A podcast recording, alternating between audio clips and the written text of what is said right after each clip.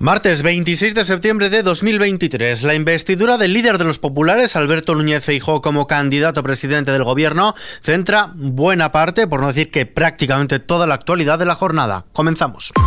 ISFM Noticias, con Ismael Arranz. ¿Qué tal? Feijo anima a los socialistas críticos con Sánchez durante su discurso de investidura como candidato a presidente del gobierno. El líder del Partido Popular, Alberto Núñez Feijo, ha elogiado a los socialistas críticos con las cesiones de Pedro Sánchez al independentismo y les ha animado pese al riesgo de ser purgados porque les ha garantizado que su esfuerzo no será en vano. Feijo ha calificado de lamentable que el PSOE esté asumiendo las tesis independentistas sobrepasando barreras antes infranqueables. Asimismo, ha finalizado su discurso de investidura en el Pleno del Congreso mostrando mostrándose como un presidente de fiar e instando a todos los políticos al diálogo honesto y sincero, así como a recuperar la política integradora y no excluyente. España nunca debió llegar a este punto de decadencia moral en la política. Pero persistir en ella con una versión agravada de lo ya visto en los últimos años sería un error histórico del que yo no voy a participar. Yo he venido a ofrecerles otra cosa y es la responsabilidad ahora de aceptarla o rechazarla.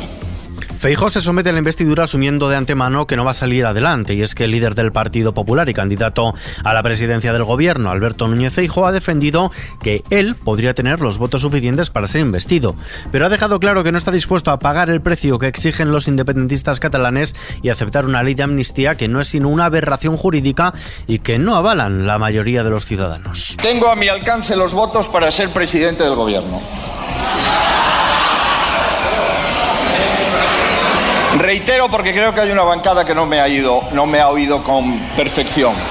Tengo a mi alcance los votos para ser presidente del gobierno, pero no acepto pagar el precio que me piden para serlo. El PSOE y Sumar han criticado el discurso de investidura de Feijó por el vacío absoluto de su intervención en el debate y por haberlo convertido en una moción de censura contra el presidente del gobierno en funciones, Pedro Sánchez. Pachi López, portavoz del PSOE en el Congreso. Feijó imploró ser designado como candidato y desde que lo fue nos ha tenido un mes perdiendo el tiempo este país. No ha dedicado este tiempo a buscar los votos que necesitaba para ser presidente. No ha dedicado este mes a hablar a los españoles y a las españolas para contarles por qué quería ser presidente, para qué, cuáles eran sus prioridades, sus propuestas, qué proyecto de España tenía. Se ha dedicado exclusivamente a hablar y atacar al Partido Socialista y a Pedro Sánchez. Y así ha llegado hoy hasta este eh, día de la no investidura. Entre las propuestas realizadas por Feijóo se incluye bajar el IRPF para rentas de hasta 40.000 euros, extender la rebaja del IVA a la carne, el pescado y las conservas y eximir a los autónomos del pago de impuestos en sus dos primeros años de actividad y elevar el salario mínimo hasta el 60% de la media salarial. Probar en el seno del diálogo social, en el primer año de legislatura, un calendario de subida del salario mínimo interprofesional con criterios objetivos para alcanzar el 60% del salario medio, tal y como hemos comprometido con la Unión Europea. Además, ha garantizado su compromiso con la transición ecológica, pero sin dictadura activista, y ha asegurado que no contribuirá al enfrentamiento entre el campo y los ecologistas, ni entre territorios, por la falta de agua que ha señalado como una cuestión de Estado. Necesitamos, por tanto, un mapa energético seguro, que reduzca nuestra dependencia de un gas y de un petróleo que no tenemos. Cuando el año pasado Europa buscaba desligarse del gas, aquí en España se consumió más gas que nunca. Y cuando debíamos avanzar en la descarbonización, aquí en España se incrementaron las emisiones de CO2 para generar electricidad. Creo que este no es el camino. Transición ecológica, sí. Dictadura activista, en ningún caso, señorías. Feijóo también ha planteado un pacto de Estado de regeneración democrática para despolitizar instituciones como el CNI, el CIS o la Fiscalía y garantizar su independencia. Además, ha propuesto llevar a cabo la renovación del Consejo General del Poder Judicial y que no haya políticos entre los nuevos miembros. Por ello, ha ofrecido aprobar esta renovación del Consejo General del Poder Judicial, que lleva casi cinco años en funciones, a la vez que una ley para reformar su sistema de elección España se juega la estabilidad de sus instituciones que innegablemente viven en crisis de confianza, una crisis de confianza histórica. Por eso, para mí, el pacto institucional es uno de los más urgentes e importantes. El presidente del gobierno en funciones, Pedro Sánchez, ha decidido no replicar a Alberto Núñez Feijóo en el turno que le corresponde al PSOE en el seno del debate de investidura y ha sido el diputado socialista Oscar Puente quien ha subido a la tribuna. Lo primero que ha hecho es recordar que el Poder Judicial lleva cinco años esperando su renovación. Fuera de la Constitución no hay democracia. Pues señor Feijóo, si fuera de la Constitución no hay democracia, llevan ustedes camino de cinco años fuera de la democracia en este país.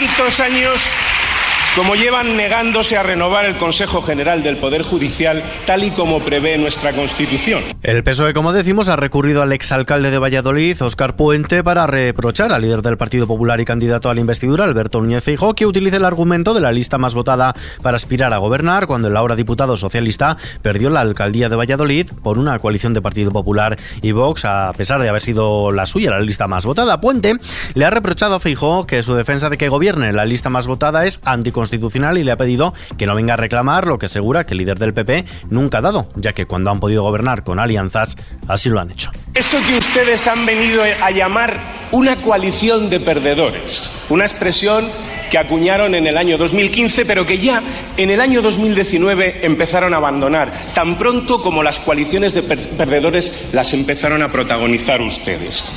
A lomos de una coalición de perdedores llegó al gobierno, no sé si está por ahí arriba, el señor Moreno Bonilla, Andalucía, Juanma.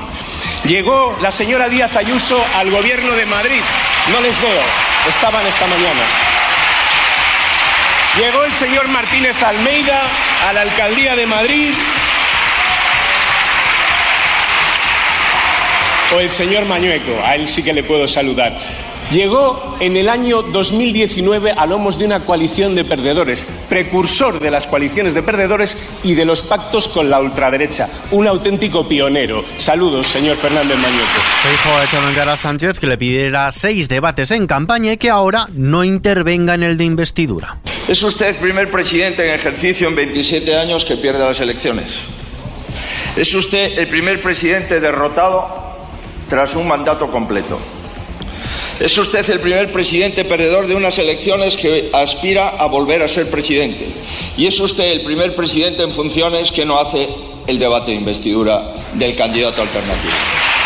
Abascal, por su parte, reclama una alianza nacional. El presidente de Vox, Santiago Abascal, ha pedido al líder del Partido Popular, Alberto Núñez Feijóo, trabajar juntos para construir una alianza nacional sin remilgos y sin complejos para tratar de detener cada paso que el separatismo golpista dice pretenda dar a través de su cómplice en la Moncloa. Abascal ha asegurado el voto favorable de sus 33 diputados en la investidura de Feijóo.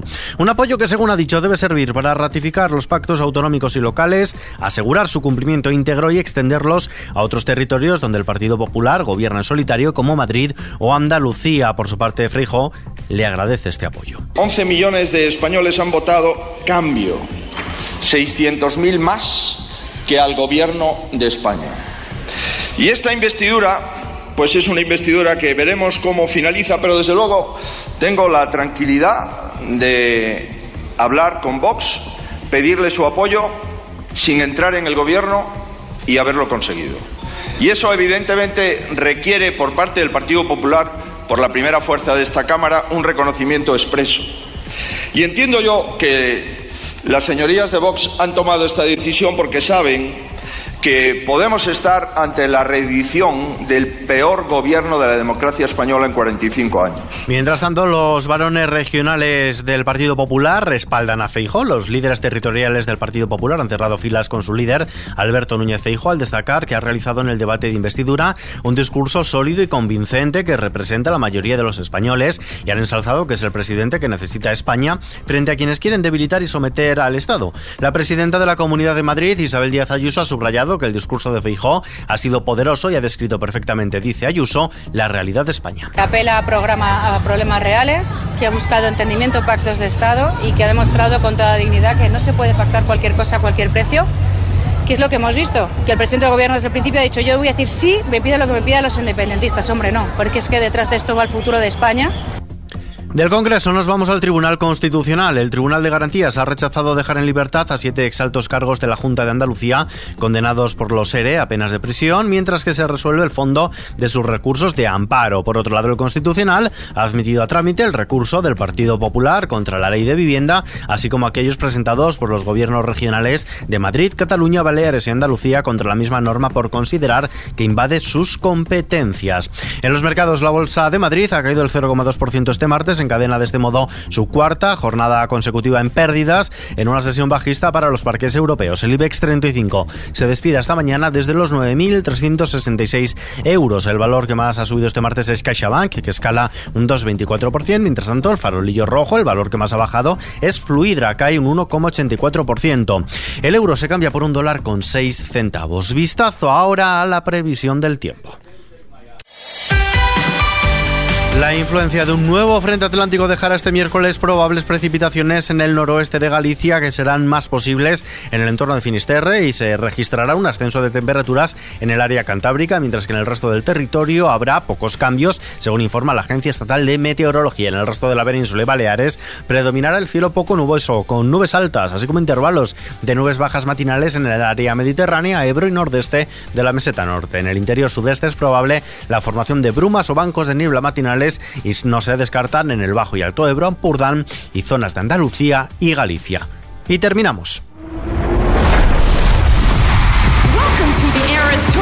Ya hay fecha para ver en los cines a Taylor Swift. This has been the most extraordinary experience of my entire life.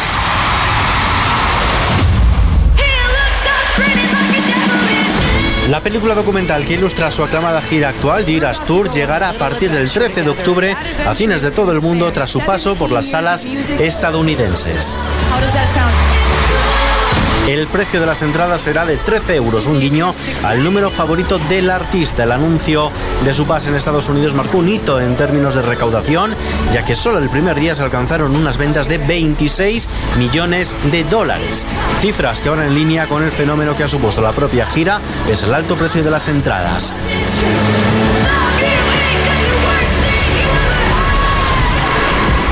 Up to me and they'd be like, "You gonna just like do a show with like all the albums in it?" And I was like, "Yeah, it's gonna be called the Eras Tour." En España contará con una única fecha el próximo 30 de mayo en el Estadio Santiago Bernabéu de Madrid. Con esta noticia, que por cierto está ampliada en nuestra web xfm.es, nos despedimos por hoy. Información actualizada cada hora en los boletines de XFM y aquí en nuestro podcast XFM Noticias. JL García y Víctor Álvarez en la realización. Un saludo de Ismael Arranz. Hasta mañana.